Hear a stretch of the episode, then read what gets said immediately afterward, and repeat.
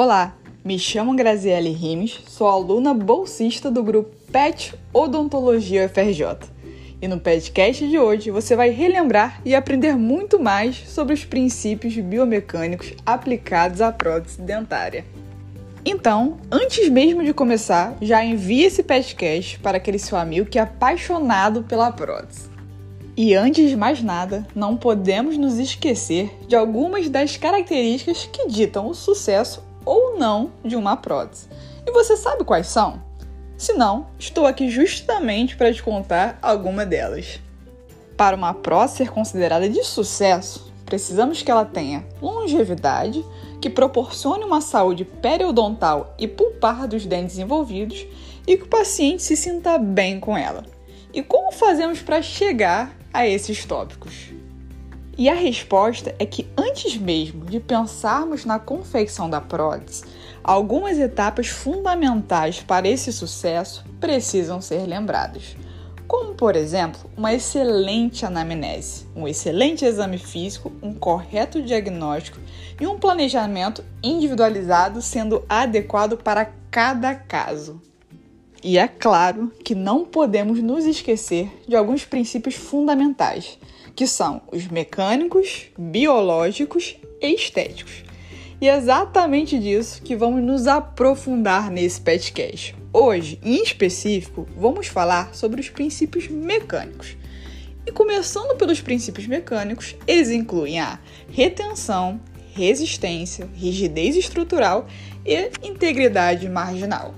Só que calma, nós vamos explicar cada um desses. E a retenção se trata de uma característica mecânica que vai impedir o deslocamento axial da restauração quando submetido às forças de tração. E que forças são essas? São aquelas no sentido contrário da via de inserção.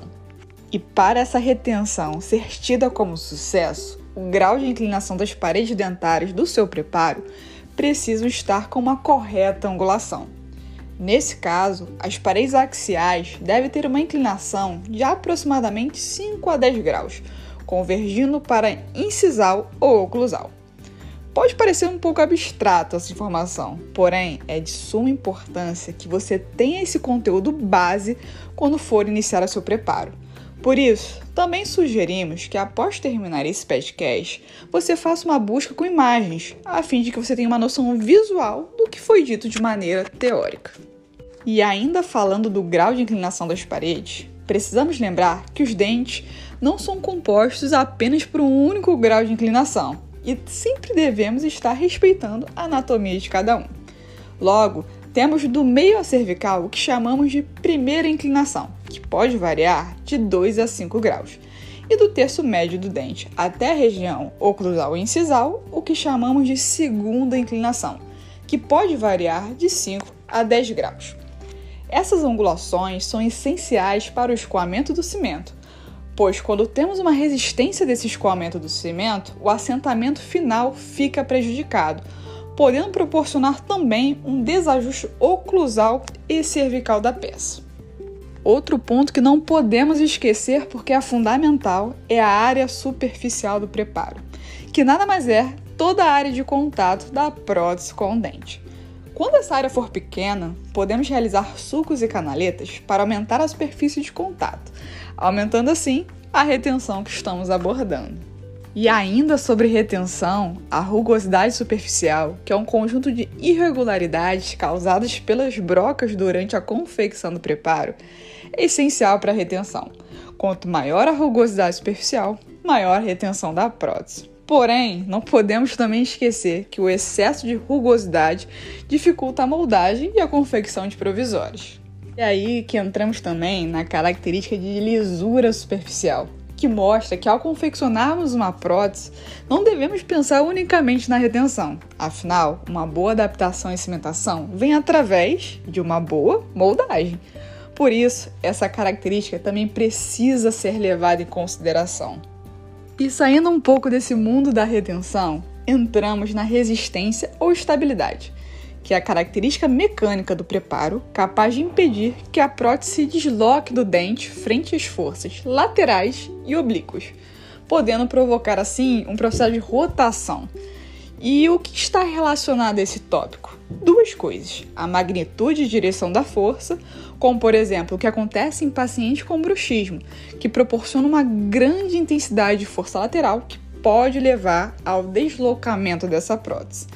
Também a relação da altura e largura desse preparo precisa ser dada muita atenção.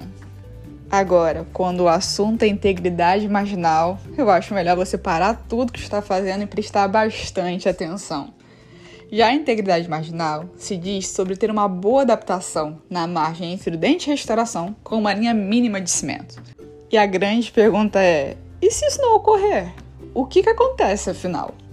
O resultado será um desajuste entre as margens da prótese e o término cervical do dente, criando uma linha de cimento excessiva que irá ficar exposta no meio bucal, ocorrendo assim uma degradação marginal desse cimento, formando espaços que favorecem a retenção de placa.